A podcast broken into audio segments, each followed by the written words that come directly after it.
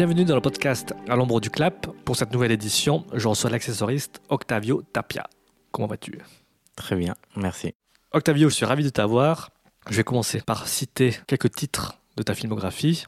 On va commencer du plus vieux au plus récent. Donc, dans ta filmo, on peut citer Farinelli de Gérard Corbiot, Marie-Antoinette de Sofia Coppola, Le Parfum, Histoire d'un meurtrier de Tom Tykwer, Sa Majesté Mineure de Jean-Jacques Hano, Dante 01 de Marc Caro, La Rafle de Roselyne Bosch, Radio Star de Romain Lévy, Les Revenants de Fabrice Gobert, L'affaire Esquin de Frédéric Tellier, Les Nouvelles Aventures d'Aladin d'Arthur Benzaken, Le Nouveau de Rudy Rosenberg et Dunkerque de Christopher Nolan. Déjà, est-ce que tu peux me dire à quoi consiste le métier d'accessoiriste? Basiquement, le métier d'accessoiriste, tu gères les accessoires euh, de jeu du décor des acteurs, quelque chose que tu as vu auparavant euh, avec le metteur en scène, les acteurs et la décoration, bien sûr. Est-ce que tu peux me raconter ton parcours pour devenir accessoiriste? Hum, J'ai eu un parcours assez euh, particulier. J'ai travaillé dans une maison Harry à Barcelone. J'ai travaillé un an là-bas, je suis devenu assistant caméra. Puis je suis parti en Belgique euh, pour euh, faire des études. Et ça m'a permis de rencontrer différentes personnes. Au retour hum, en Espagne, c'est là où j'ai fait mon, premier film en Espagne euh, parce que je connaissais des gens déjà dans le métier, autant qu'assistant. Et dans ce film-là, j'ai rencontré un ingénieur du son, Miguel Rejas, qui est devenu après l'ingénieur du son pour Almodovar. Miguel Rejas, il était prof à l'IAD, donc l'école que j'avais essayé en Belgique. Et il m'a donné le numéro de téléphone de Yves van der Meuren, c'était le cadreur sur Farinelli. Je l'ai contacté et je l'ai rencontré à Madrid. En fait, tu l'as appelé pour être son assistant à la caméra? Pour être un stagiaire à la caméra. D'accord. Voilà. Finalement, évidemment, euh, je l'ai juste rencontré, j'ai pas pu euh, être stagiaire euh, à la caméra, mais dans cette rencontre, j'ai rencontré aussi un grand accessoiriste qui m'a formé d'ailleurs, c'était Michel Conche. Il m'a amené sur le plateau ce jour-là. C'était une grosse galère, c'était la première journée de Farinelli sur, euh, à Madrid en fait. Beaucoup de figurations. Déjà pour situer Farinelli qui se passe au XVIIIe siècle. Ouais. Et dans ce film, sur le tournage ce jour-là, c'était un peu compliqué. Il y avait une grande partie de l'équipe qui était flamande, électro-allemand, euh, production espagnole euh, et technicien français. Personne parlait vraiment ni espagnol, ni français, ni anglais. C'est ça qui m'a permis, euh, déjà j'avais vécu en États-Unis, je parlais français depuis très jeune, et espagnol, qui m'a permis de rester sur le film, aider la mise en scène, et très peu de temps après, euh, rester justement avec l'accessoiriste, avec Michel, puisqu'il avait euh, beaucoup de travail. Énormément de bougies, des chevaux, de la figuration, etc. Mais avant que tu rencontres Michel, tu avais déjà un attrait pour la déco ou c'est juste le hasard de la rencontre qui t'a fait découvrir le monde des accessoires? Le hasard. Je ne suis pas venu sur le film pour faire les accessoires ni la déco mais ça s'est tombé comme ça. Et puis euh, voilà, je suis tombé amoureux de, ce métier euh, que je connaissais pas du tout. À partir de là, Michel m'avait proposé de monter à Paris et de devenir euh, accessoiriste. Il allait m'aider pour ça. C'était pas du tout dans mes plans ni d'habiter en France ni de devenir accessoiriste. Donc voilà, je lui ai dit et je suis parti dans d'autres pays. Mais Michel, il m'a toujours rappelé pour les films euh, qu'il a fait. Et comme c'était des gros films à l'étranger, ça m'a permis de, de, me faire connaître dans les équipes de tournage français à l'étranger. Donc, euh, j'avais fait Versailles-Dorix euh, en Bulgarie, Marquise, le film avec Sophie Marceau, L'Ermite, Tim Seat et Giraudot.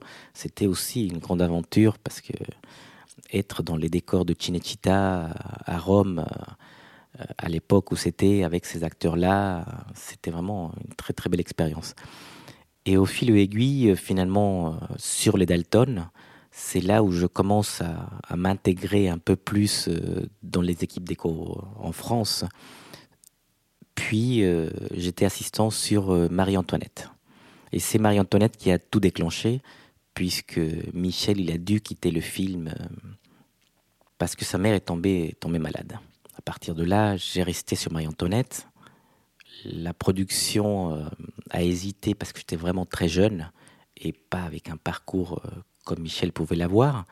J'ai resté un peu tout seul. Ils ont appelé Marc Pinquet, un vieux de la vieille, un ami, qui m'a beaucoup aidé parce qu'il est, il est venu deux semaines après pour prendre le tournage en main. Et puis, il a, il a quitté le film en disant à la production que j'étais euh, largement capable de faire ce film-là. En plus que lui, il n'avait aucune préparation et moi, j'avais fait trois mois de prépa avant avec Michel. Donc, je remercie Marc. Lui aussi, il m'a lancé euh, dans ce métier et c'est Marie-Antoinette qui m'a fait rester en France euh, où j'ai rencontré ma femme, entre autres.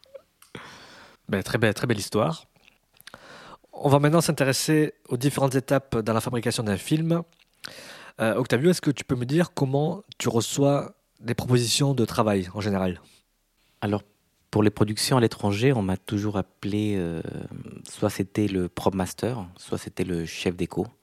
Et en France, c'était notamment l'ensemblier. L'ensemblier, c'est la personne qui habille le décor. Il y a un chef décorateur qui s'occupe de la construction, de la peinture et de la ligne qu'il veut donner au film.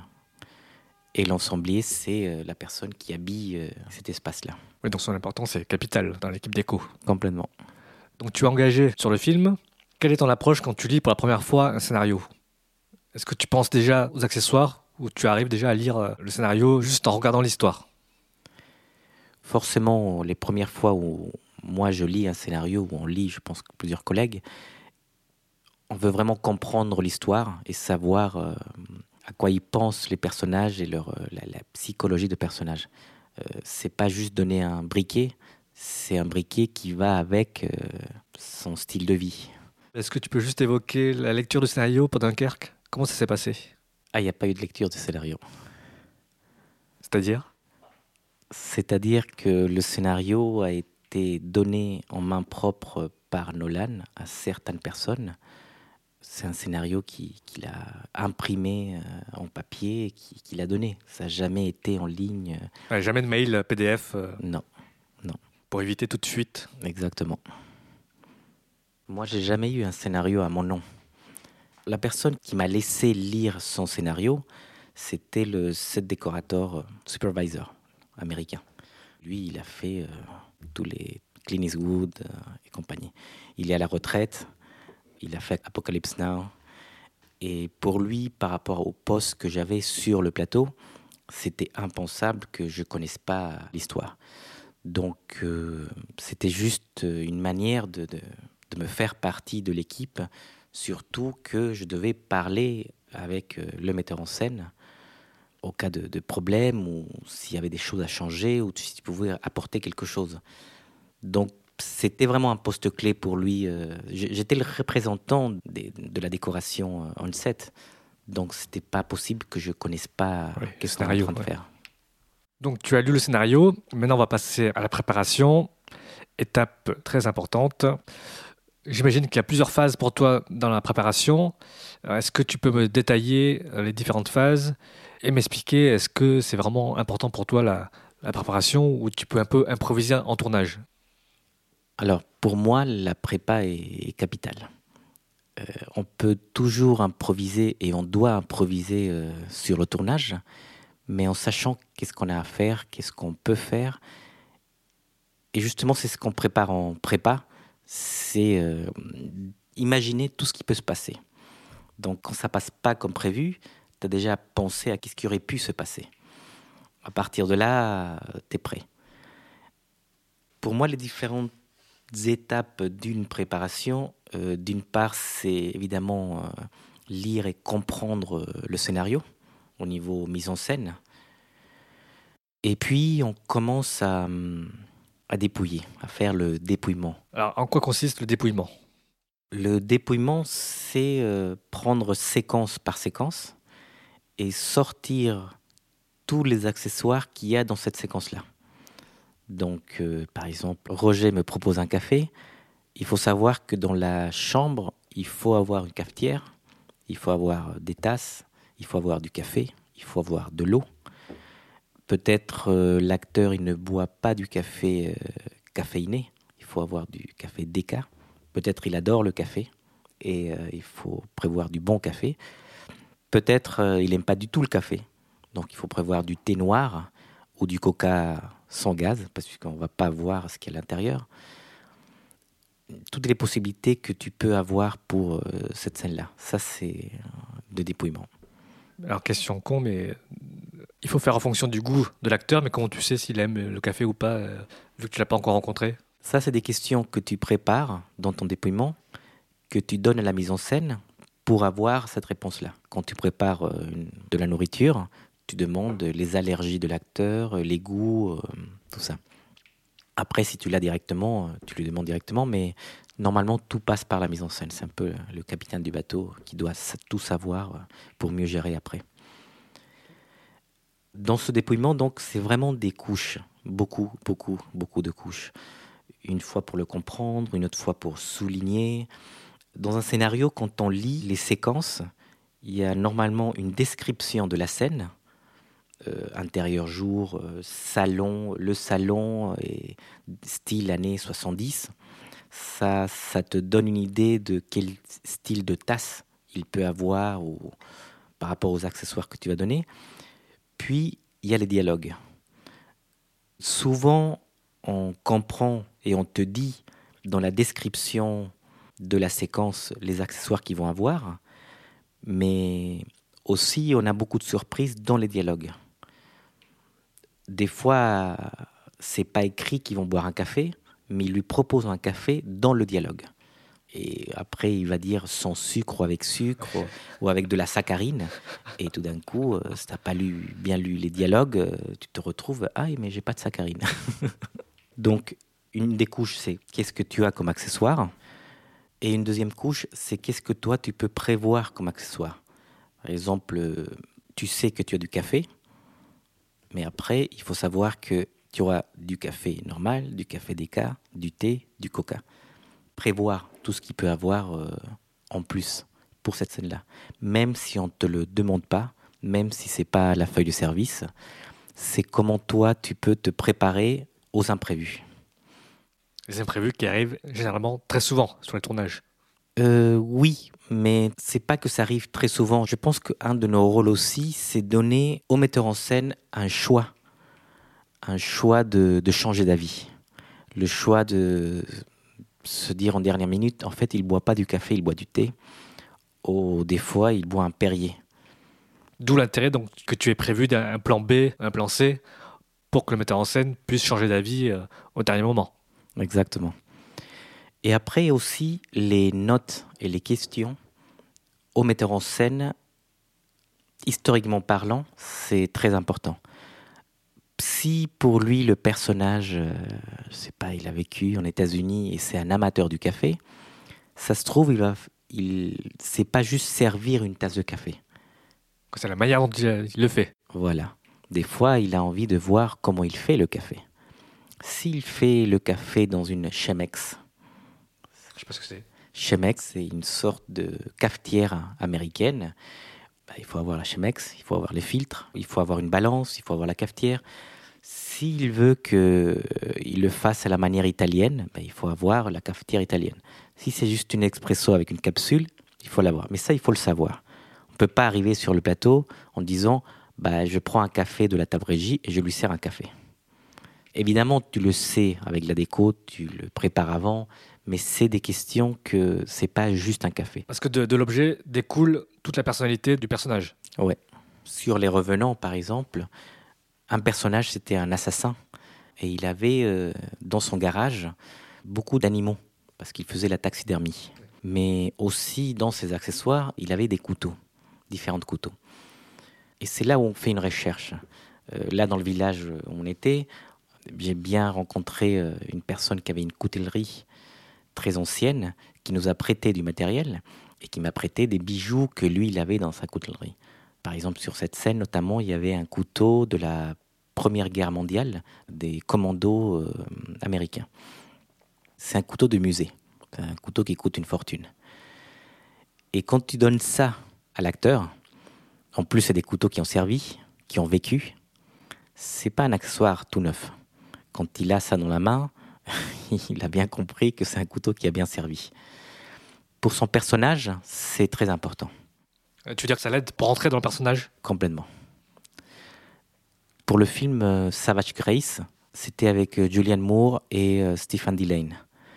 L'acteur anglais, il voulait toujours avoir les accessoires sur lui.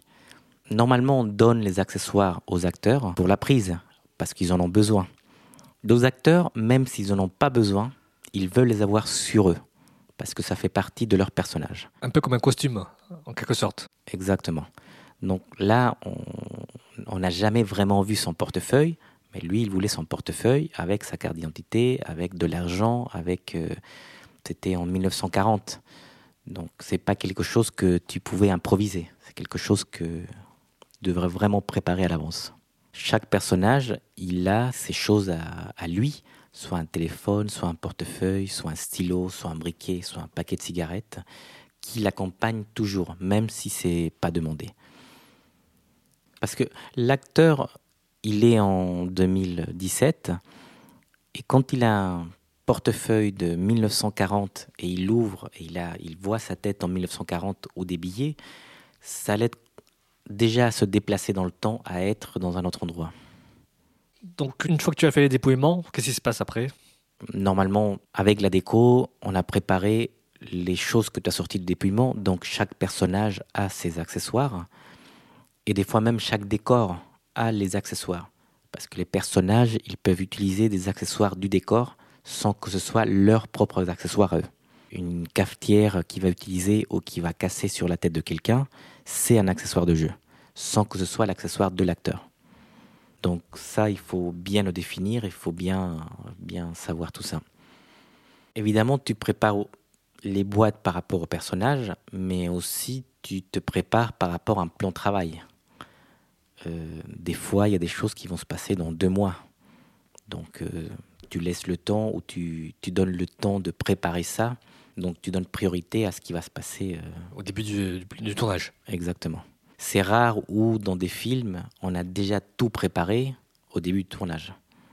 Normalement, euh, par rapport au temps que tu as de préparation, les choses se font pendant le tournage aussi pour les avoir euh, à un moment donné. Mais tout n'est pas prêt au début du tournage. Tout n'est pas prêt parce que la phase de préparation est trop courte sur les prods françaises? Oui. Je trouve que c'est trop court, oui. Alors, un accessoiriste, euh, on lui donne normalement une à deux semaines de prépa. Donc, c'est rien. Ça sert pas à grand-chose. Donc, on t'appelle un mois et demi à l'avant. Évidemment, pendant ce mois et demi, euh, il y a des gens qui soit prennent des films ou prennent des pubs, ils font d'autres choses. Et ils commencent vraiment une semaine avant, chargent le camion et prennent les accessoires que la déco euh, t'a donné d'autres qui travaillent en amont, même si on n'est pas payé, pour euh, faire un dépouillement, comprendre ce qui se passe, contacter les autres équipes. euh, mais pas tout le monde peut se permettre ça non plus. Alors, pour donner un exemple euh, en prépa, j'avais fait un film américain, s'appelle euh, Eleven, Eleven Eleven, de Darin Bousman, qui a fait tous les Saw 1, 2, 3, Film 4, d'horreur. Film d'horreur. Dans ce film-là, il fallait créer une Bible. Jusqu'à là, tout va bien. Il fallait donc quand euh, on propose des Bibles au metteur en scène, il dit non, c'est une Bible que le personnage a écrit lui-même.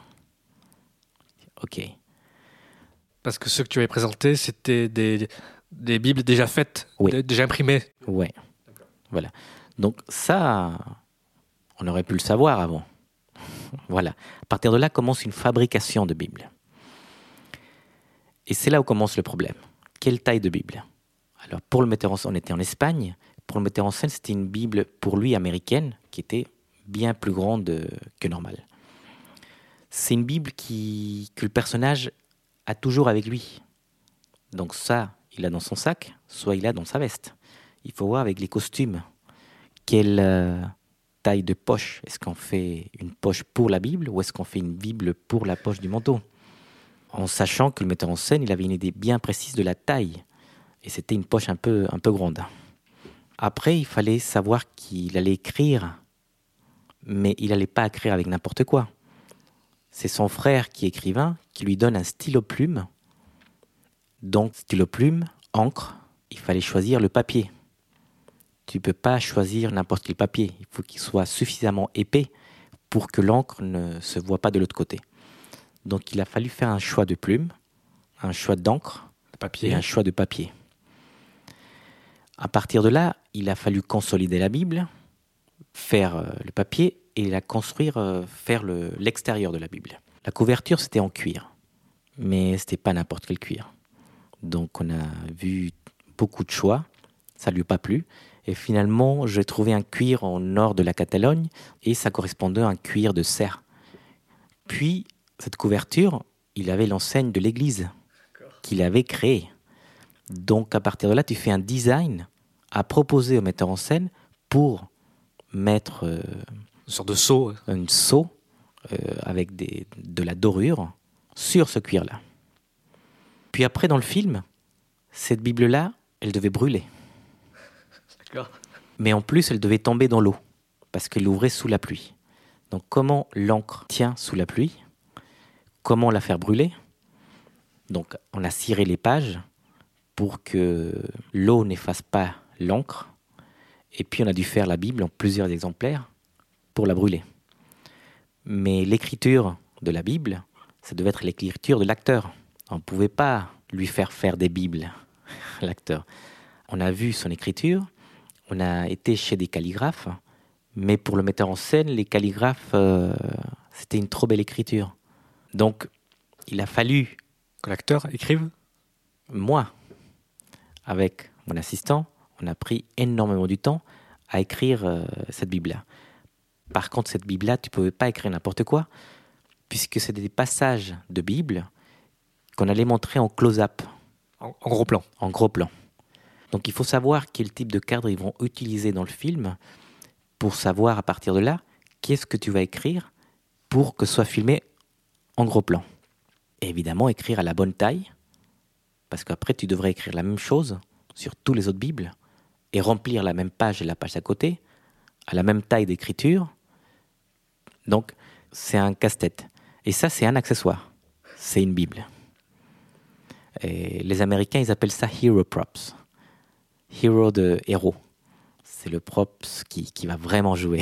Ah oui, d'accord. Tu as dû remplir juste la page qui servait de close-up Ou il fallait quand même remplir. euh, Ah non, non, on a, on a rempli au moins une trentaine de pages euh, fois cinq Bibles. D'accord. C'est du temps. Avec une semaine, euh, c'est C'est impossible. impossible. C'est impossible. Tu as besoin au moins d'un mois. Parce que sur Aladdin, on est parti en prépa un mois avant, mais c'était Ramadan. Donc c'est compliqué. Tout est fermé. Et les gens, ils ont des journées beaucoup plus courtes que normal. Donc chaque pays a ses, a règles. à ses règles.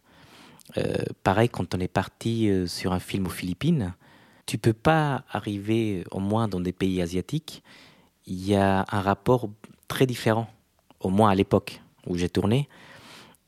On rentre pas chez un marchand, on lui dit euh, j'adore ta table, euh, combien tu me la loues? C'est pas comme ça que ça se passe.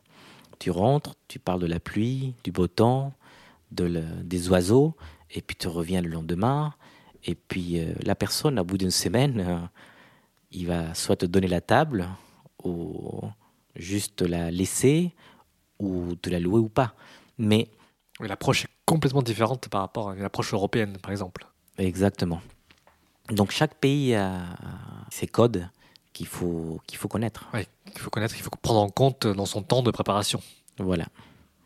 Des fois, euh, sur des films américains, c'est l'accessoiriste qui s'occupe d'une construction d'accessoires. En France, euh, c'est la déco, mais euh, c'est très mélangé. Je pense que c'est ça qui fait que la France a des très bons accessoiristes.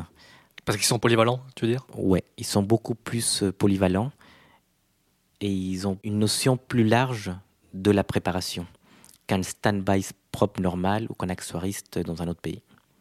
Mais justement, est-ce que tu peux me comparer le rôle de l'accessoiriste français et le rôle de l'accessoiriste américain et me citer les différences entre les deux métiers? En fait, en France, l'accessoiriste de plateau, il fait des fois quasiment trois métiers en même temps. Le rôle de stand-by props que les Américains Pour eux, c'est juste quelqu'un qu'on lui donne les accessoires et il les gère, tout bêtement. Le rôle du prop master, c'est la personne qui fait des recherches et qui prépare des accessoires. On va jamais aussi loin qu'un prop master, puisqu'un prop master, il a beaucoup plus de temps de prépa, des mois. Et le prop master n'est pas sur le plateau Le prop master, non. Normalement, on n'est pas sur le plateau. Il, ça arrive qu'il peut être sur le plateau à la demande du metteur en scène, mais normalement, non. C'est le stand-by props qui gère. D'accord. Donc le prop master fait plus la prépa. Voilà un prop master qui fait un dépouillement, fait un devis d'accessoires et qui gère une construction d'accessoires, en France, ça correspondrait plus à un régisseur d'extérieur. Or, en France, l'accessoiriste, ça lui arrive de préparer ses accessoires et de les construire aussi. Il peut avoir un peu plus de temps de prépa. Mais il fait pas entièrement le boulot d'un pro master, mais il fait une partie qui est très importante pour gérer les choses sur le bateau, savoir ce que tu gères en fait. Et il fait aussi le travail du set dresseur. Le set dresseur, c'est la personne de la déco, de l'ensemblage, qui gère le décor sur le bateau. En France, c'est un poste qui n'existe pas. On nous demande toujours de regarder au cadre. Donc, en plus de préparer, de gérer, on gère aussi le décor. C'est vrai que quand ces postes-là existent, ils existent parce qu'il y a un film en conséquence. Donc c'est des corps énormes avec beaucoup de choses. Mais hum, c'est pas rien d'avoir un œil et de faire une composition en même temps qu'il faut gérer les choses, les acteurs, les humeurs et un metteur en scène. Et donc pour résumer, un accessoiriste français occupe trois postes d'une équipe américaine? Euh, Oui, oui et non. Oui et non, parce que c'est vrai qu'il a une prépa de pro master euh, par rapport à des accessoires qui sont importants, mais il fait jamais une prépa de pro master. Je veux dire avec un devis et de la construction, ça fait des mois. Il fait la partie ses dresseurs pour euh, aider à la composition au chef opérateur du cadre. Au, cadre, exactement. Mais il n'a pas passé deux mois avec les, ses dresseurs pour savoir comment le décor il est construit et il marche ou il peut être démonter ou pas. On est toujours en prépa. Tu as fait le dépouillement, tu as ta liste euh, des accessoires. Et maintenant, comment s'effectue la phase de recherche physique? La recherche physique a beaucoup changé. Euh, je me souviens sur Farinelli, avec l'accessoiriste qui m'a formé, euh, il y avait des accessoires d'époque qu'il a dû chercher en Irlande et en Italie. il passait son temps dans la bibliothèque Maintenant, euh, c'est sur Internet quasiment. On se déplace très rarement euh, pour voir qu'est-ce qu'il y a. On se déplace en sachant euh, déjà qu'est-ce qu'on peut avoir. eBay, ça nous aide beaucoup. Le bon coin. On trouve des choses que tu n'imagines même pas. Mais c'est vrai que voilà, c'est là où il faut avoir du temps. Le film qu'on a fait, La Promesse, avec Christian Bell sur le génocide arménien, on a loué des choses euh, en Angleterre, en France, en Espagne, en Pologne et en Bulgarie. Et l'achat des accessoires, ça s'est fait dans le monde entier. De l'Australie, du Japon, euh, mais ça implique du temps. Ça implique du temps et une fiabilité. Euh, si tu présentes quelque chose au metteur en scène, il faut vraiment que ça arrive. Donc tu le commandes, tu attends que ça arrive, puis tu le présentes. parce que évidemment il y a des accessoires qui sont jamais arrivés. Et puis voilà, tout ça c'est aussi en accord avec, euh, avec la production, bien sûr, parce que. Avant qu'on passe à l'étape de la présentation des accessoires au metteur en scène, tu peux juste me dire le temps de prépa aux États-Unis, combien il est pour qu'on compare euh, à celui de la France? Alors, de toute façon, quand on parle d'une grosse prépa, on s'adresse plus à un pro master qu'un stand-by props pour un film américain. Donc, si tu veux, le stand-by props, euh, peut-être il aura un peu plus de temps qu'en France. Si en France on te donne une ou deux semaines, peut-être le stand-by, il peut avoir euh, un mois, un peu moins. Mais... Et donc la prépa du prop master, elle peut aller jusqu'à combien de temps?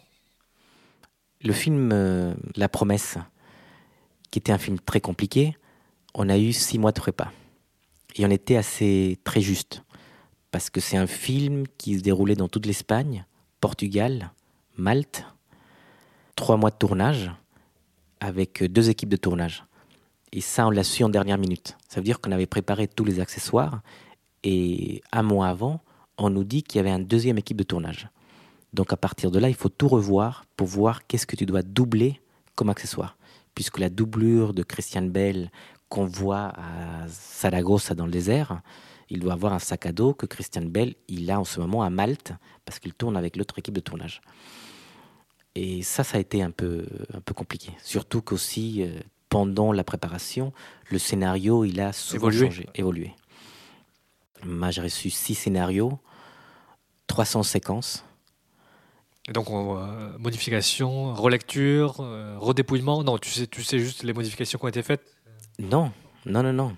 Euh, justement, par exemple, la séquence 10, c'était à l'église le mariage. Dans le deuxième scénario, le mariage se passait sur la place du village et la séquence s'appelait 13. Donc, du coup, ça, c'est quelque chose qu'on ne fait pas dans le cinéma. Changer les numéros de séquence dans le scénario. Ils ont changé au moins quatre fois. Donc, à partir de là, c'est très compliqué de, faire un dépouillement. Les séquences sont importantes par rapport à un plan de travail et par rapport à un temps de construction. Nous, on avait un atelier avec 25 personnes et il fallait les organiser pour savoir euh, qu'est-ce qu'on fait, à quoi on donne une priorité. Euh, a un camion qui arrive de Pologne avec 2000 euh, costumes militaires et tous les accessoires qu'il faut monter, c'est une semaine qui est complètement prise par ces gens-là. Et tu peux pas faire de la construction. Donc, voilà, ces choses-là, par exemple. Oui, on prépare aussi quelque chose qui est, très important. C'est vraiment être, euh, se coordonner avec les autres départements. Un allié très important, c'est les costumes. Sur Marie-Antoinette, par exemple, nous, on s'occupait des cannes, des éventails et des épées. Dans d'autres films, les éventails et les cannes, c'est les costumes. Sur Marie-Antoinette, c'était décidé que c'est les accessoires qui géraient. Donc, quand tu gères, normalement, tu les choisis. Tu fais des recherches d'éventails, tu les présentes. Et même si c'est la chef costumière, dans ce cas-là, qui les avait choisis, c'est nous qu'on avait fait la recherche pour, les, pour lui montrer. Donc ça, c'est ça, c'est un exemple. Dans d'autres tournages, des fois, c'est c'est les armuriers qui s'occupent des armes entièrement. Dans d'autres films, c'est les accessoiristes parce qu'ils prennent des gens pour euh, les aider. Et ainsi de suite. Chaque département a ses. Il faut parler avec tout le monde. Le plus classique aussi, avec les costumes, c'est les sacs. C'est les sacs à main, c'est euh, les sacs à dos. Euh, parce que du moment que le sac fait partie du stylisme, de l'esthétique du personnage, c'est les costumes qui s'en occupent. Si c'est un plus, parce que le personnage il a déjà son style, tu amènes un sac pour lui qui est en accord. Mais ça fait pas partie intégralement de. Un sac à main de femme, c'est les costumes. Un sac à dos, c'est les accessoires. Mais il faut en parler avant, parce que les costumes vont avoir un œil sur tes accessoires. Et ce ne sera pas le chef déco, ça sera le chef costumier. Et il peut y avoir un désaccord sur quelque chose que tu as proposé qui ne va pas au costume et inversement, j'imagine? Oui. C'est vraiment une coordination avec euh, les autres départements sur euh, beaucoup de choses. Oui, des fois, tu te coordonnes aussi avec euh, des électros ou des machinaux. Pourquoi, par exemple? Oui, j'ai fait un film en Espagne. C'était dans les Pyrénées, un film d'époque. Et l'acteur, il se balade avec une lampe justement dans le village. On est en plan large, très loin il y avait du vent. Et les électros, ils ont préparé la lampe de la déco avec euh, des LED filtrés et des batteries qu'ils avaient cachées sur l'acteur. Donc il peut avoir des interventions euh, d'autres départements sur des accessoires de jeu, notamment la lumière. Et donc il faut avoir pensé à ça dès la prépa ou c'est le jour de tournage euh, qu'on customise la, lampe ah Non, non, c'est dès la prépa. Par exemple, cette lampe-là, il fallait pas qu'il y ait des câbles, des choses comme ça. Donc il fallait mettre des batteries assez importantes parce que c'est une scène très longue. Il faut complètement reconstruire cette lampe. Et quand on se rend compte que les batteries font un faux fond qui est beaucoup plus large, à un moment donné, il faut faire que la vraie lampe ait déjà un, faux fond. Pour intégrer la batterie. exactement. Donc à partir de là, tu adaptes l'accessoire pour euh, la lumière. Mais il y a des exemples pour euh, le maquillage, pour la coiffure. Sur le film Les Dalton, là j'étais assistant, C'était Michel euh, qui avait vu avec le maquillage parce qu'il y avait une scène d'Eric et Ramsey où euh, ils avaient une sorte de, de, paille serbacane et ils se jetaient sur la figure des petites boules de papier mouillé. À partir de là, il faut voir avec le maquilleur, puisque tu jettes ça sur la figure, c'est mouillé, ça reste collé à la figure, il faut refaire le maquillage. Donc c'est vraiment une coordination aussi euh, des, métiers. Des fois, quand tu as un casque par rapport à la coiffure, tu enlèves, tu le prends voilà, il faut toujours être avec eux et voilà. donc toujours avoir un dialogue constructif avec les, différents départements euh, pour pallier à tout imprévu le jour du tournage. Donc. Voilà, c'est quelque chose qu'il faut vraiment éviter dans ce métier, c'est je pensais que. Il faut jamais penser que. Il faut toujours euh, parler avec les gens et si tu as un doute, euh, le dire. Parce qu'on que on peut pas se permettre sur un tournage pensaient que les costumes allaient amener un sac, et puis euh, eux, ils pensaient que c'est toi qui l'as amené. À partir de là, on n'a pas de sac, on peut pas tourner. Donc tu as listé tous les accessoires, tu les as trouvés. Maintenant, il faut présenter ces accessoires au metteur en scène pour qu'il les valide. Est-ce que tu peux me détailler un peu cette étape? Est-ce que les metteurs en scène ont déjà une idée très précise de ce qu'ils veulent ou c'est vraiment l'accessoiriste qui doit fournir plusieurs variétés d'accessoires pour que le metteur en scène choisisse? Il faut toujours que le metteur en scène puisse avoir un choix. Un choix qui correspond au film, qui correspond euh, au chef décorateur, qui correspond au costume. Il faut déjà être en accord avec les autres euh, corps de métier, puis présenter au metteur en scène. Il ne faut pas qu'on donne un briquet rouge que le metteur en scène adore, et puis que le chef costumier il trouve que c'est horrible parce que... Ah donc ce briquet rouge, il a déjà été validé auprès du chef costumier, avant de le présenter au metteur en scène après, ça dépend beaucoup de, de, chaque film. Sur Marie-Antoinette, euh, Milena Canonero, c'était la chef costumière. mythique euh, chef costumière. Qui a gagné son premier Oscar avec Barry Lyndon, qui travaille avec Kubrick. Elle avait un œil sur tout. Sur tout. On ne pouvait pas passer. Euh, c'était comme une espèce de line producer qui avait carte blanche du metteur en scène. Ça arrive que des fois, c'est un chef opérateur qui dit euh, ce briquet est trop brillant ou euh, des choses comme ça. Donc il faut quand même euh, savoir que les accessoires, ils ont une lumière, ils ont une couleur, une réflexion. Ils ont une réflexion et on ne peut pas omettre les autres corps de métier. Puisqu'après, le metteur en scène il va se confronter aux autres chefs de département par rapport à, cet accessoire-là. Donc oui, on a pensé à tout ça évidemment avant de, de présenter au, au metteur en scène et lui donner un, choix. Trois briquets, quatre briquets, euh, et puis de toute façon les avoir euh, toujours avec nous euh, au cas où il y a un changement d'avis ou, ou souvent, des fois, le même briquet en triple ou en quatre fois parce que si ça marche pas, il y a trop de vent, la pierre, l'essence, on ne sait pas.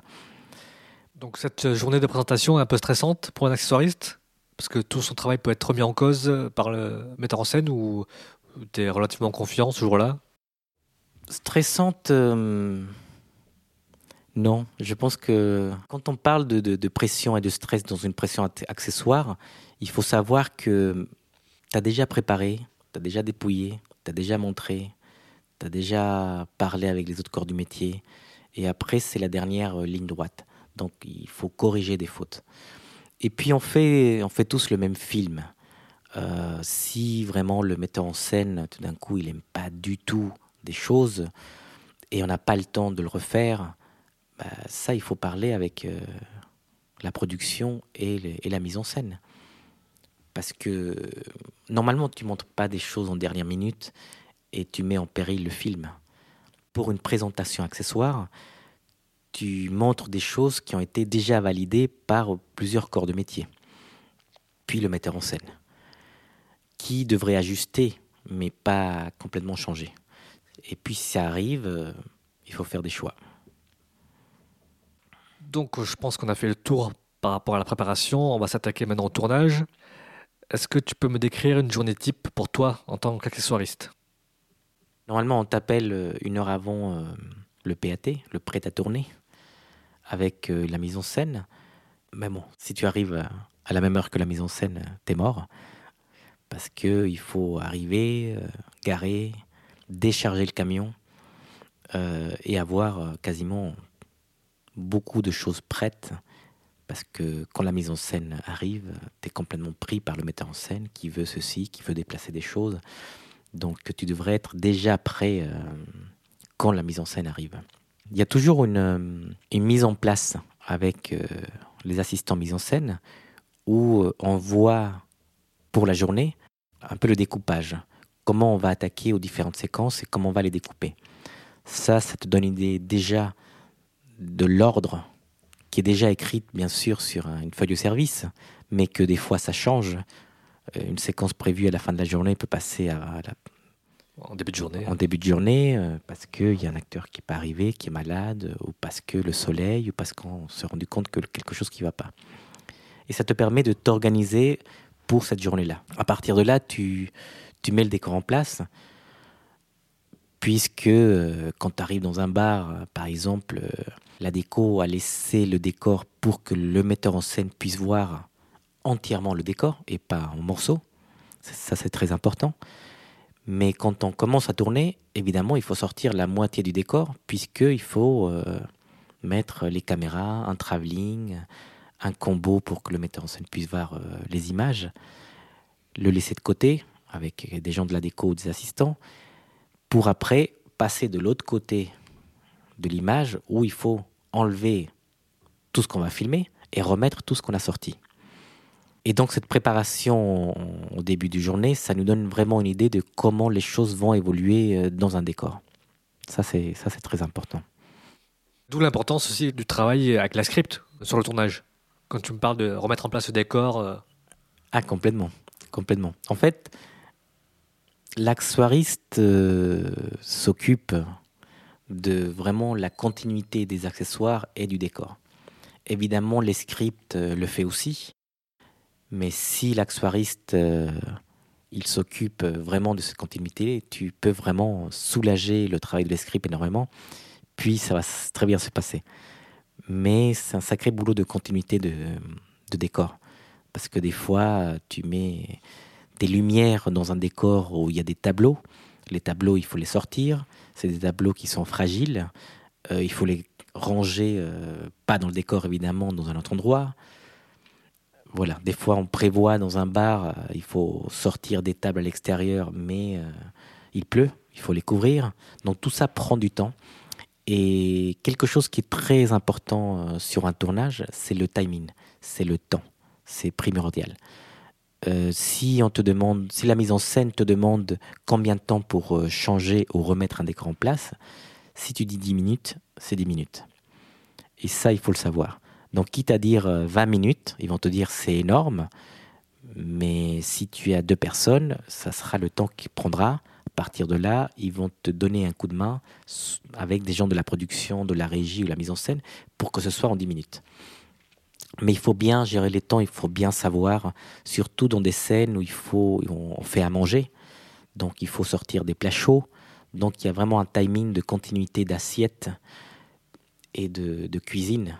Donc et on donne un service évidemment de qualité. Je veux dire, quand tu sers un acteur, on sait très bien que l'acteur, il connaît très bien des hôtels 5 étoiles, il a toujours très bien mangé, donc on ne peut pas lui donner n'importe quoi. Il faut vraiment euh, s'occuper euh, de lui comme euh, on s'occuperait dans un autre endroit.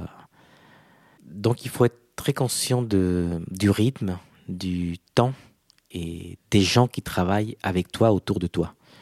Parce que dans le décor, il y a des lumières, il y a des rails de travelling, il y a des valises de maquillage, de coiffure, il y a des costumes, et, tout ça, il faut, c'est une espèce de, d'orchestre, de, ballet euh, où tout le monde bouge en même temps euh, pour faire que les choses euh, se fassent dans un bon rythme. Et en termes d'équipe, tu es seul ou tu as un assistant? Comment ça se passe en général? Ça dépend des tournages. Des fois, c'est vrai que il y a des journées où on peut être en studio, dans une chambre, parce qu'il y a des scènes intimes, de, de dramatique, ou où il se passe pas grand-chose, je veux dire Où il se passe pas grand-chose et euh, tu es tout seul parce qu'un assistant, il reste euh, derrière la porte sans rien faire. Mais d'autres journées où c'est la guerre, sur euh, Dunkerque, des scènes de plage, j'avais 10 personnes avec moi. Donc ça dépend. Alors pour les assistants, il y, y, a des scènes qui reviennent toujours. Quand il y a de la figuration, tu as toujours des assistants. Quand tu as des, de la nourriture, quand il y a des soirées, des boissons, quand il y a des petits effets comme des fumées, il y a toujours un assistant. Des scènes de rue, surtout quand on est en époque, il faut toujours être avec quelqu'un puisqu'il faut cacher des panneaux, euh, euh, des plaques de voiture, des choses comme ça. Enlever des poubelles. Enlever des poubelles. Et dans des scènes aussi, dans des bars ou des restaurants, c'est aussi par rapport au, mobilier. Donc euh, c'est vrai que quand il y a des décors un peu compliqués où on va bouger, il y a des gens de la déco qui restent, des rippers ou des gens qui sont en set. Sinon, quand tu as un assistant, c'est lui qui va t'aider à, à bouger tout ça. Je reviens au métier de Reaper. C'est un métier qu'on voit au générique de fin de film, mais on ne sait pas vraiment ce qu'il fait. Que fait le Reaper Le Reaper, il travaille directement avec euh, l'ensemblage et le régisseur d'extérieur. Il s'occupe de, du meublage et des accessoires. Je veux dire, il va les chercher physiquement dans son camion. C'est quelqu'un qui aide beaucoup à la déco aussi dans la mise en place des décors. Sur Marie-Antoinette, par exemple, on avait des meubles qui coûtaient 100 000 euros et des verres de Murano euh, qui coûtaient 40 000 euros. Donc le Reaper, euh, il faut qu'il prend un meuble, le met dans un décor comme Versailles, le sort du décor, le met dans un camion, le décharge, sans qu'il y ait une égratignure sur le meuble. Donc c'est plus de la manutention, mais dans le cas des films d'époque, manutention euh, très rigoureuse, très délicate. Oui. Surtout qu'aussi à une organisation. Des fois, on doit aller chercher des meubles dans des loueurs ou dans, des antiquaires et il faut les, rendre euh, à un décor à la fin d'une journée. Je pense qu'il faut vraiment bien s'organiser pour savoir euh, où est-ce que tu vas, où est-ce que tu le prends, quand tu le décharges, la manière de le charger. Euh, parce que tu n'as pas une semaine pour aller chercher des meubles tu as une journée, euh, tu as six endroits à aller les chercher. Il faut, il faut pas juste les charger par rapport à un ordre de, dans le plan, que c'est plus facile pour toi. C'est plus par rapport au camion, non? Oui, mais c'est plus par rapport au décor où tu dois rendre ces choses-là après. Ça se trouve, tu as trois décors à livrer, mais en plus à charger. Donc il faut savoir où tu prends, où tu décharges, où tu charges, où tu... D'accord. Donc c'est une, vraie organisation euh, logistique. On va s'intéresser à la notion de cadre. En tant qu'accessoiriste, tu vas participer à l'élaboration du cadre en plaçant des accessoires. Est-ce que tu peux me parler de ton rapport avec le directeur photo? Alors, au début, quand le décor est fait, on place la caméra. Normalement, euh, tout a déjà été prêt par, euh, par la déco et validé. Quand on commence à tourner, c'est là où on commence à bouger le décor. Des fois, la caméra a pris une place près d'un bureau, il faut enlever la lampe parce que c'est dangereux, ou euh, un tableau, etc. etc. Souvent, dans le speed, euh, les gens de l'équipe t'aident. Oh, les électros, il, euh, il prend une lampe pour changer l'ampoule parce que c'est trop fort. Oh, ils sortent une plante pour la protéger, etc. Du moment que tu reviens et tu replaces ces objets-là, ça se trouve, la lampe a été posée, juste posée, mais pas posée pour le cadre. À partir de là, tu regardes à travers la caméra ou dans le moniteur. Et tu vois que dans le fond, il y a un pied électro qui brille, qui est dans le cadre. Tu vois qu'il y a un fil euh, qui sort de, la lampe qui qui est pas beau parce que le fil est noir contre un mur blanc. Euh, tu vois qu'il y a des livres qui, ressortent derrière euh, qui sont mal posés ou qui sont, qui sont pas beaux ou qui sont mis à l'envers. Dix mille choses. Alors le cadreur, il est en train de voir ça aussi. Sauf que le cadreur, il a un problème de déplacement des comédiens, de déplacement, de comment lui, il se déplace avec sa caméra, de comment il va voir tous les pieds électro, de comment faire pour que la lumière ne rentre pas dans sa caméra. Il a beaucoup de problèmes. Donc il a vu le fil, il a vu le, bouquin. Mais quand il, sort pour euh, parler aux électros et pour dire euh, ça, il faut le cacher, ou la lumière, il faut la mettre euh, moins forte, etc. Il n'a pas le temps, en plus, de me donner des instructions. Il peut, mais normalement, après, il y a le metteur en scène qui va lui parler parce que tout d'un coup, il veut qu'il s'arrête sur un acteur, etc. Quand il revient sur la caméra, c'est là où tout d'un coup, il dit tiens, il n'y a plus de câble. Le livre est bien. Ça, il y avait une petite euh, photo sur le bureau qui faisait une réflexion tu l'as remis pour qu'il ne fasse plus de réflexion. euh, la plante qui était à l'extérieur, qu'on avait mis un élastique parce qu'elle débordait de trop, tu enlevais l'élastique et maintenant elle est devenue belle. Toutes ces petites choses-là, le tableau qui faisait aussi une réflexion, tu as mis un bout de torchon derrière pour que l'incliner et que tu vois tu te vois pas en réflexion et la réflexion soit autre chose. Tous ces petits détails font que tu aides au cadreur à faire son travail. Ça, c'est le travail du dresseur ou de l'accessoiriste en France dans un premier temps. Après, évidemment, dans un deuxième temps, tu peux faire de la composition. Ça m'est arrivé aussi euh, sur, sur Les Revenants, par exemple, avec Patrick Boissier. C'était vraiment génial pour moi parce que c'était même pas une histoire de continuité. Des fois, quand on saute les axes, les gens se rendent pas vraiment compte si tu étais dans, dans, le bout de la pièce, si le coussin qui était à droite, il était jaune et l'autre, il était violet dans l'autre coin de la salle. Donc, tu sautes l'axe et tu refais un peu l'esthétique parce que c'est plus beau. Tu dis non, le, le, rideau, on va le tirer un peu plus, euh, le lit, on va mieux le faire, les, coussins, les têtes de cousse d'oreiller, on, va les replacer. Et même s'ils sont par accord, sont bien par rapport au cadre. Des fois, il faut. des fois, il faut s'affranchir du raccord pour le bien de l'histoire. Voilà, exactement. Et au niveau composition, euh, c'est vrai que quand tu es dans des décors qui sont assez grands, assez vastes, il y a, il y a toutes les lignes qui sont importantes. Les perspectives Les perspectives.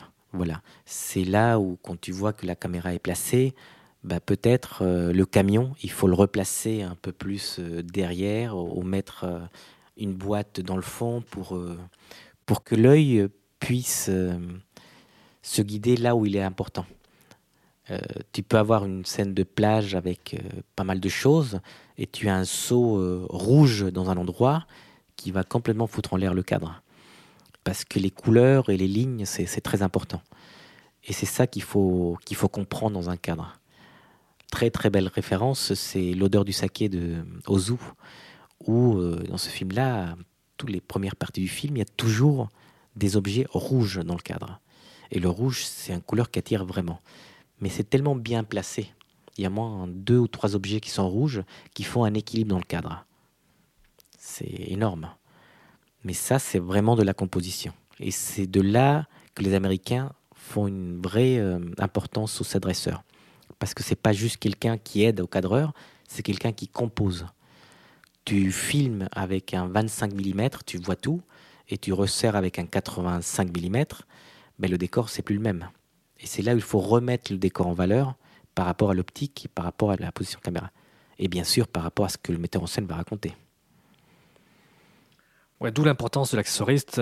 Il ne se contente pas juste de donner le briquet euh, au comédien, mais il a, vraiment une vision. Euh, il doit avoir une vision artistique en termes de cadre, en termes de lumière, pour aider le metteur en scène et pour aider le, directeur photo. Ah, complètement. Je veux dire, si euh, on met une lumière à travers la fenêtre sur une table, ça suffit de bouger de 2 cm le verre de vin pour qu'il soit en lumière et en valeur. Et des fois, c'est des choses qu'on ne voit pas. Est-ce que tu peux me parler de ta relation avec les comédiens? Vu que tu es en contact direct avec eux, tu leur fournis les accessoires. Est-ce qu'il y a des demandes particulières en fonction des acteurs? Est-ce que tu réagis de la même manière?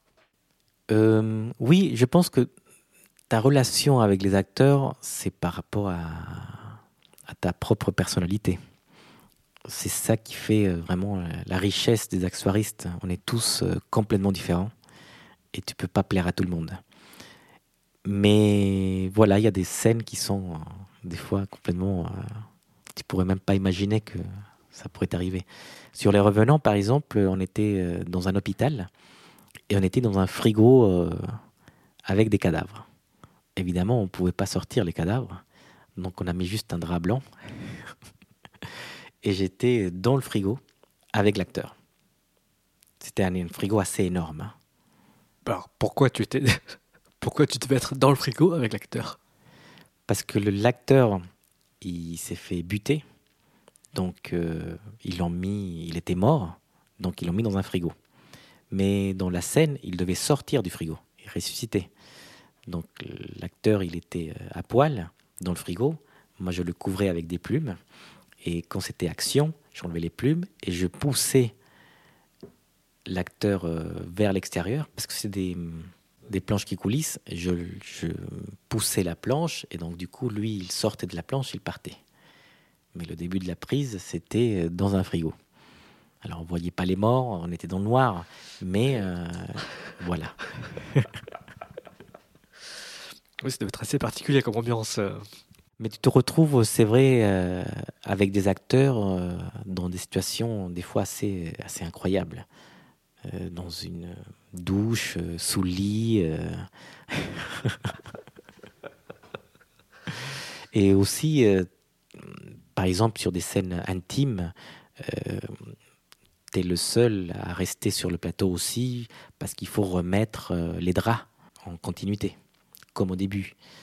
Donc euh, tu te retrouves euh, après pas juste des scènes intimes, mais par exemple sur Marie-Antoinette, Kirsten Dunst est sur le lit, elle se lève et après elle se remet dans le lit. C'est toi qui remets les draps de nouveau par rapport à un raccord qui a déjà été fait en plan général. Donc tu es beaucoup de fois le dernier à être en rapport avec, euh, avec l'acteur. Donc tu es quelqu'un qui est très discret, mais qui doit voir euh, tout ce qui se passe et qui doit être euh, disponible. Il y a une scène qui était assez compliquée sur Cinéman, par exemple. Pas vraiment compliquée, mais en fait, l'actrice a été kidnappée par le méchant. C'est une scène qui se passe dans une rivière et le méchant avait attaché ses mains et il l'avait mis dans, dans le canoë.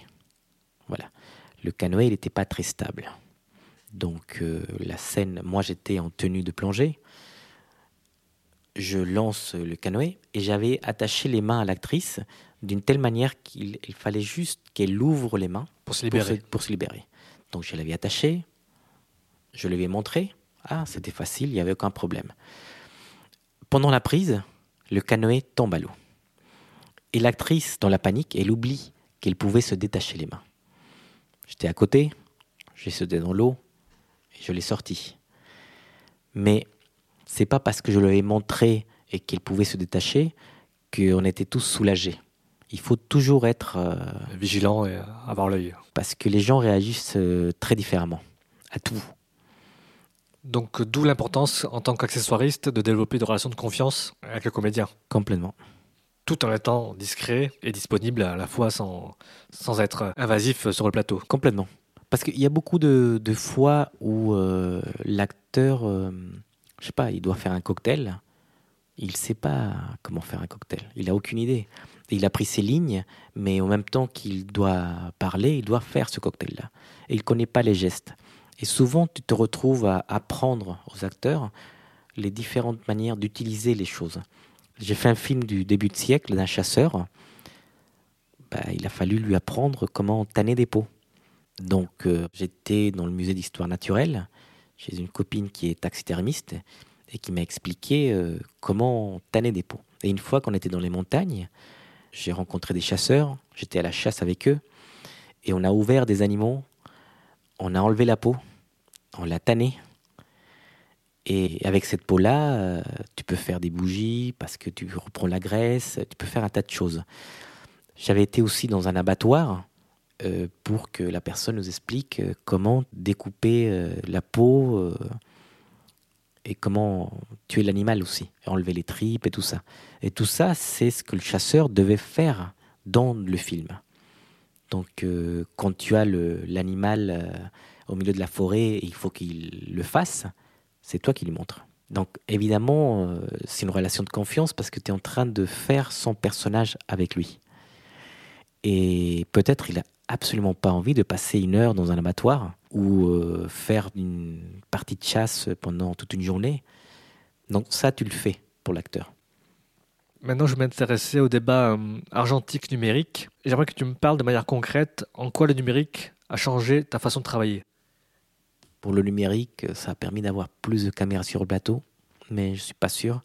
Parce que plus tu as de caméras, des fois deux, trois caméras, oui, il y a différents angles du même décor. Oui, ça complique un peu la tâche pour toi. Voilà. Il faut regarder euh, chaque caméra et qu'est-ce que la caméra voit. Et puis euh, faire une composition du cadre par rapport à ça. Par contre, un truc qui est vrai, c'est la manière de tourner. Il y a des metteurs en scène qui privilégient le jeu de l'acteur et donc à partir de là, ils laissent les caméras tourner, puisque là, on peut en numérique. Et à partir de là, la continuité, les raccords, c'est différent il prend un café, puis d'un coup il a plus de café, et je peux pas rentrer lui servir un autre café. Euh, des petits trucs comme ça, mais ça fait qu'on tourne plus vite aussi. Parce que les journées sont plus chargées et puis euh, la caméra n'arrête pas de tourner. Mais on tourne plus vite, mais est-ce qu'on tourne mieux? Là, je ne saurais pas vraiment euh, répondre. Je pense que c'est, ça dépend vraiment de chaque metteur en scène et de sa vision qu'il a pour, pour le tournage après. Euh, des fois, on peut juger des, metteurs en scène parce que ils ont une manière de faire, mais quand tu vois l'histoire monter, euh, tu dis ah ok. Je veux des noms. non. On va passer à l'interview boîte surprise. Donc Octavio, je te tends une boîte avec des mots dedans. Je te laisse ouvrir la boîte, dire le mot à haute voix et tu me dis ce qu'il t'évoque. Marie-Antoinette. Ah, pour moi, c'était un merveilleux souvenir. C'était euh, ce film-là avec lequel j'ai commencé euh, vraiment à travailler en, France. Et puis, euh, à l'âge que j'avais, prendre la responsabilité du plateau sur un film pareil, ça a été. C'était quand même très important pour moi. Et bien sûr, je remercie aux gens qui, qui m'ont fait confiance notamment à la déco et la production, euh, pour que je puisse euh, finir ce film euh, en condition. Ok, ben je te laisse ouvrir la deuxième boîte.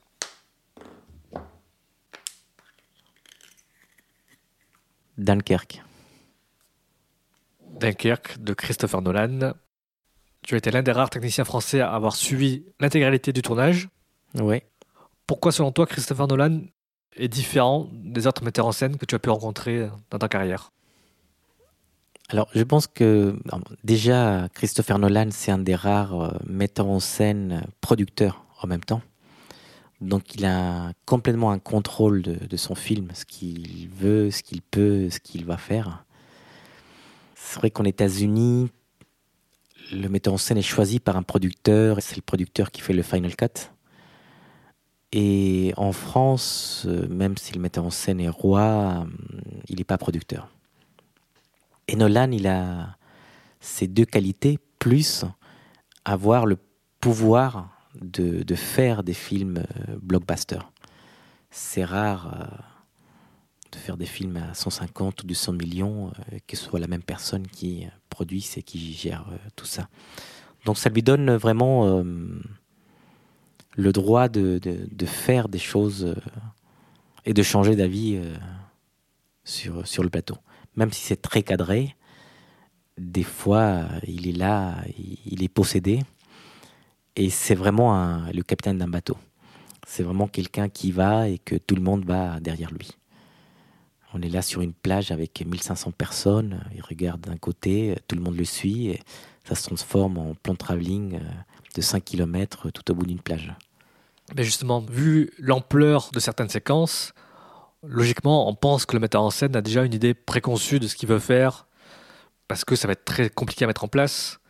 Est-ce que c'est le cas justement? Est-ce que Christopher Nolan arrive sur le plateau et sait que la caméra sera ici, telle focale? Parce que pour l'anecdote, j'ai pu discuter avec Mitch Dubin, qui est le cadreur de Steven Spielberg, qui m'a raconté que Steven Spielberg souvent arrivait sur le plateau une heure avant tout le monde. On lui donnait un viseur de champ et il savait pas ce qu'il allait faire en fait.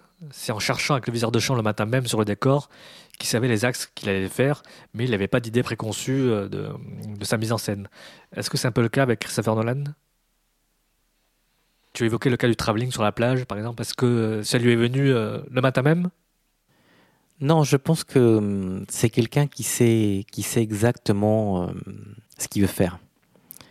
La contrainte ou le problème euh, qu'il y avait sur Dunkerque, c'est la lumière, c'est le climat si on veut faire un film comme ça, avec une continuité de, lumière, euh, c'est six mois de, de film. C'est pas un mois qu'on est passé à Dunkerque. Après, il y a eu un mois aussi en Hollande. En espérant qu'en Hollande, on ait le même climat qu'on est en France.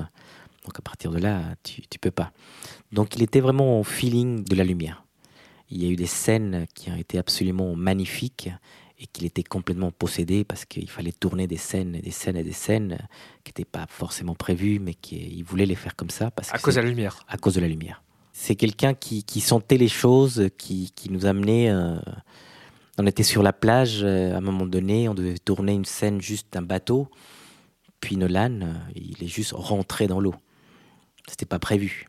Donc on n'avait pas des pantalons de pluie. Donc, tu peux pas rester le metteur en scène. Donc tout le monde s'est mis dans l'eau.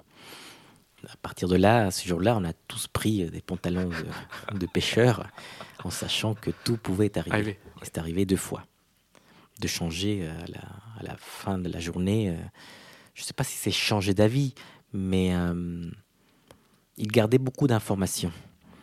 Et donc, nous, on devait juste être prêt à tout. Tout simplement. Voilà. On savait ce qu'on allait faire dans la journée et il fallait être prêt à tout. C'est pas on allait faire ça à un angle différent et puis tu savais que tu pouvais garder ton matériel et après le mettre de l'autre côté. Non, euh, il fallait juste être prêt. Mais donc la déco, c'est très compliqué alors Parce que si on a 1500 figurants qui d'un coup débarquent, il faut les accessoiriser, ça ne peut pas se faire en, en 5 minutes. Donc là, une charge de travail euh, et un petit stress, je pense, en plus, non pour, euh, pour arriver à concrétiser les idées de Nolan dans le temps prévu.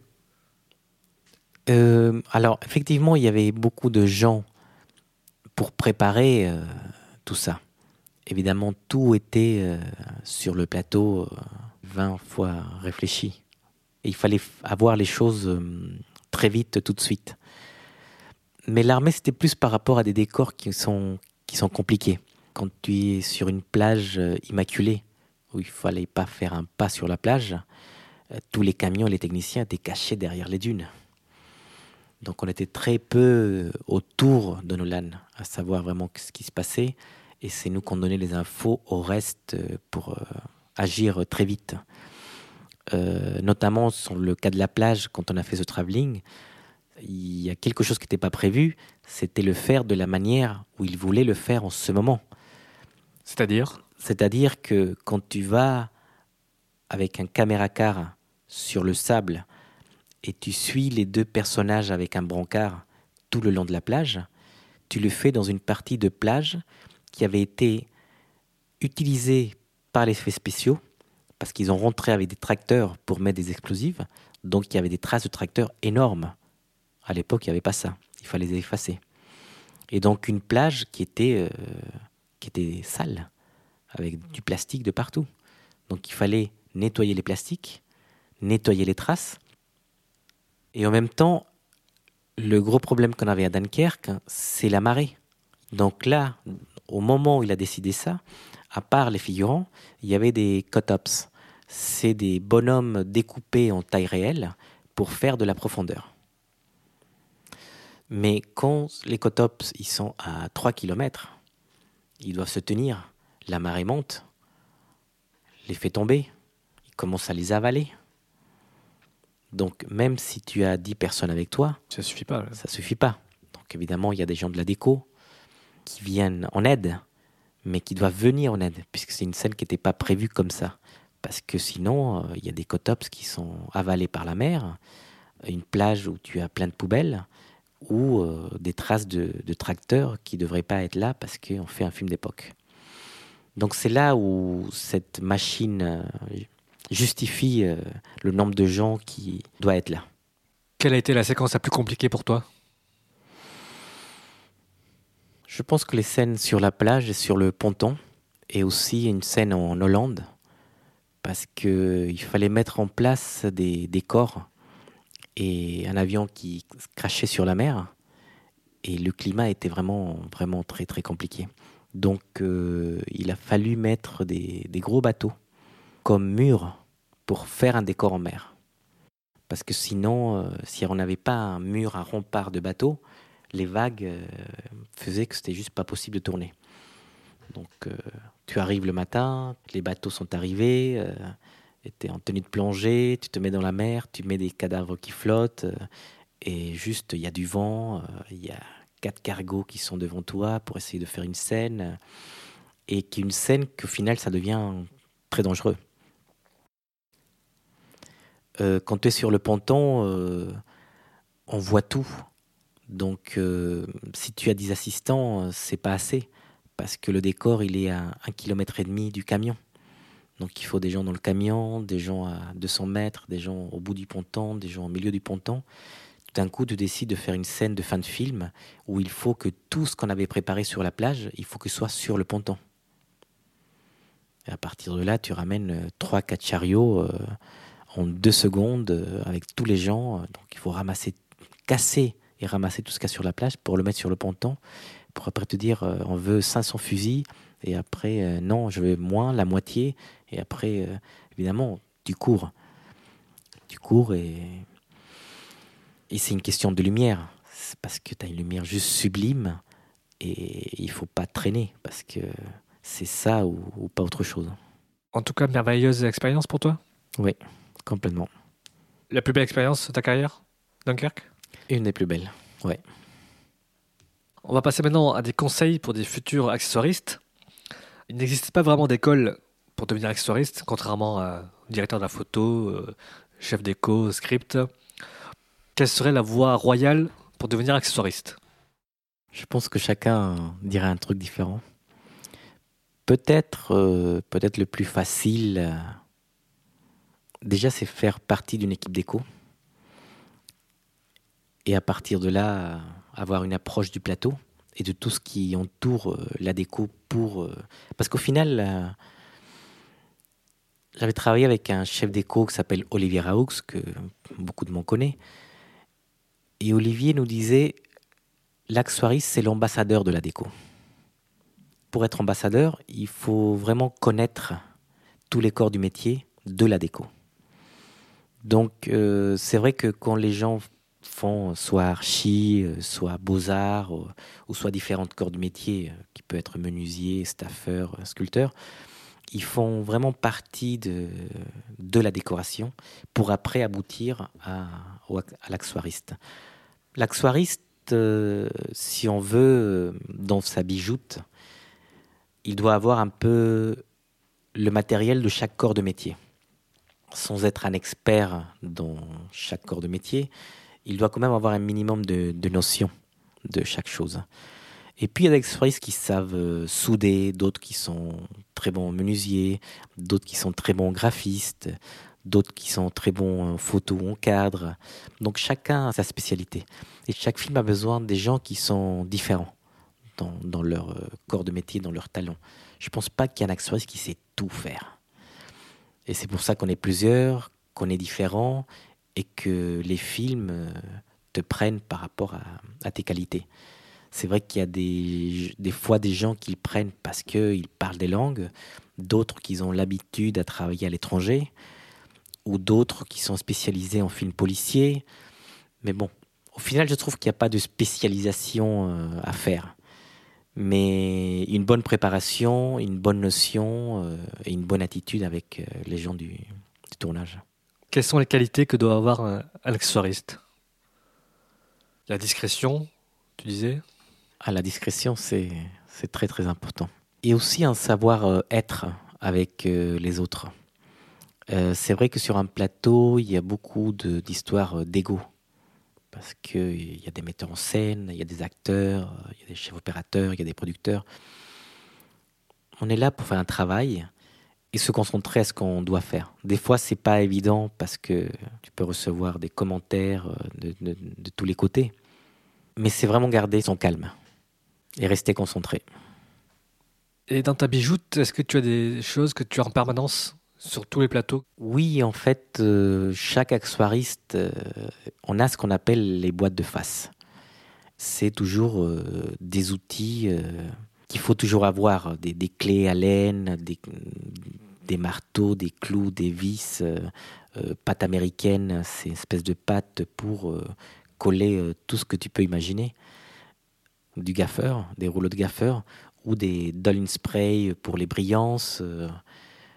voilà, ça c'est. Et à la ceinture, tu as toujours un Lederman Voilà, ça c'est un peu vraiment petite une boîte de face, une roulante, euh, une ceinture, euh, une Lederman, euh, gaffeur, pâte américaine et des outils. Tu as un talkie-walkie souvent sur le plateau ou pas du tout? On a un talkie-walkie souvent pour être rester connecté à la mise en scène, être avec eux en contact très vite, et aussi quand les équipes sont un peu plus importantes, pour juste être avec ton équipe, même si tu es avec la mise en scène, euh, mais pas connecté avec leur canon. Tu as un talkie pour rester avec tes assistants et un talkie pour rester avec la mise en scène. Est-ce qu'on peut parler de trucs et astuces pour les accessoires? Je pensais euh, à la cigarette, au champagne ou au sang. Alors, la cigarette, normalement, on prend du, du tabac sans nicotine, sans additif, ça s'appelle NTB ou euh, Honey Rose. C'est du tabac qu'on achète en Angleterre, euh, en Belgique, en États-Unis. C'est vraiment un tabac qui est non addictif pour les acteurs, surtout des acteurs qui ne fument pas ou qui ont arrêté de fumer. Autre astuce, comment tu confectionnes du champagne? Alors le champagne, euh, ce qui, est qui rassemble vraiment beaucoup au champagne, soit c'est le champomy, soit c'est du Canada Dry, ou soit c'est euh, de l'eau pétillante euh, avec du colorant. Ça peut être un peu de coca ou un autre colorant alimentaire. Mais ça, c'est des secrets. Euh, Est-ce qu'on peut parler du sang? Oui, le sang, c'est plus facile dans le sens que il n'y a pas de fabrication de sang. Tu vas dans un magasin d'effets spéciaux et tu demandes du faux sang. Ah, ils te le fournissent direct. euh, Voilà. D'accord. Après, du faux sang, euh, il y a différentes faux sangs qui, qui sont plus épais, moins épais. euh, et après, ça dépend des besoins que tu as sur le film. Après, tu, tu peux travailler le faux sang, mais on te fournit la bouteille dans le magasin. D'accord. Est-ce que tu penses à d'autres exemples en, euh, qui te viennent en tête? Des trucs basiques Oui, après, c'est le vin, par exemple. Toujours, on fait du rosé, du vin rouge, du, du vin blanc. euh, pareil, ça, c'est de l'eau avec euh, des colorants alimentaires. Voilà. Après, souvent, pour le rouge, euh, Est-ce que le jus de raisin, ça suffit pas à faire du vin rouge? Euh, non. De l'extérieur, ça paraît identique. Ouais. Alors justement, on avait fait euh, sur le film Savage Grace avec euh, Julianne Moore, il fallait avoir euh, du vin rouge. Alors on a choisi une bouteille, on a fait une étiquette, on avait, et on avait choisi du vin bio, sans additifs, sans rien du tout. Vraiment le, le meilleur truc qu'on aurait pu trouver, qui rassemblait au vin. Sans évidemment. alcool. Oui, bien sûr, sans alcool. Du jus de raisin. Du jus de raisin bio. euh, Quand elle a goûté le jus, elle n'a pas aimé. Elle a trouvé que c'était trop sucré. Et du coup, on a dû euh, faire du, faux vin. Donc ça, ça se fait avec du colorant alimentaire. Mais c'est une alchimie pour trouver exactement la bonne couleur. Moi, je fais ça. Tu prends le, le verre du vrai vin. Parce que des fois, il y a du, du Bordeaux, du Beaujolais qui, que le metteur en scène trouve c'est trop rouge ou c'est trop violet. Ça m'est arrivé de faire euh, exactement le même vin qu'on avait choisi. Et quand on amène le vin, on me dit Mais non, mais c'est. C'est trop transparent. Je lui amène le même verre. Il me dit Mais ça, c'est le vrai vin. Ah, ok. Donc à partir de là, tu fais cette mélange-là. C'est jamais exactement la même. Et c'est de l'eau avec du colorant. Donc ça tâche pas la bouche, ça tâche pas l'événement. Et on dirait que c'est du vrai vin. Et c'est pas sucré, surtout pas sucré pour les acteurs. Est-ce que tu peux me parler de ton actualité, Octavio? Qu'est-ce que tu as fait dernièrement et sur quoi tu enchaînes? Oui, dernièrement, donc j'étais sur un film d'époque dans les Pyrénées, sur un chasseur euh, de loups, début de siècle. Et après, j'avais enchaîné sur des films, euh, soit des films américains, Robin, Robin des Bois, Robin Hood. Robin Hood. L'année dernière, j'avais fait euh, Knock avec Omar Sy et j'avais fait Dunkerque de Nolan. Et là, tout de suite, j'enchaîne sur la série Sense 8. Des sœurs Wachowski. Après Sense 8, j'ai un autre tournage euh, déjà en vue. euh, s'appelle Made in China. C'est sur toute la culture euh, franco-chinoise qui est en France en fait. C'est pas complètement chinois, t'es pas complètement français. Il y a toujours des a priori d'un côté comme d'un autre. Une comédie ou plus un drame? Non, c'est une comédie. merci Octavio, c'était passionnant de discuter de ton métier, de découvrir euh, l'envers du décor. Avec plaisir. Mais je vous dis à bientôt pour un autre podcast. D'ici là, allez au cinéma et pendant le générique de fin, pensez à tous ces gens de l'ombre qui contribuent à vous faire vivre des émotions sur grand écran.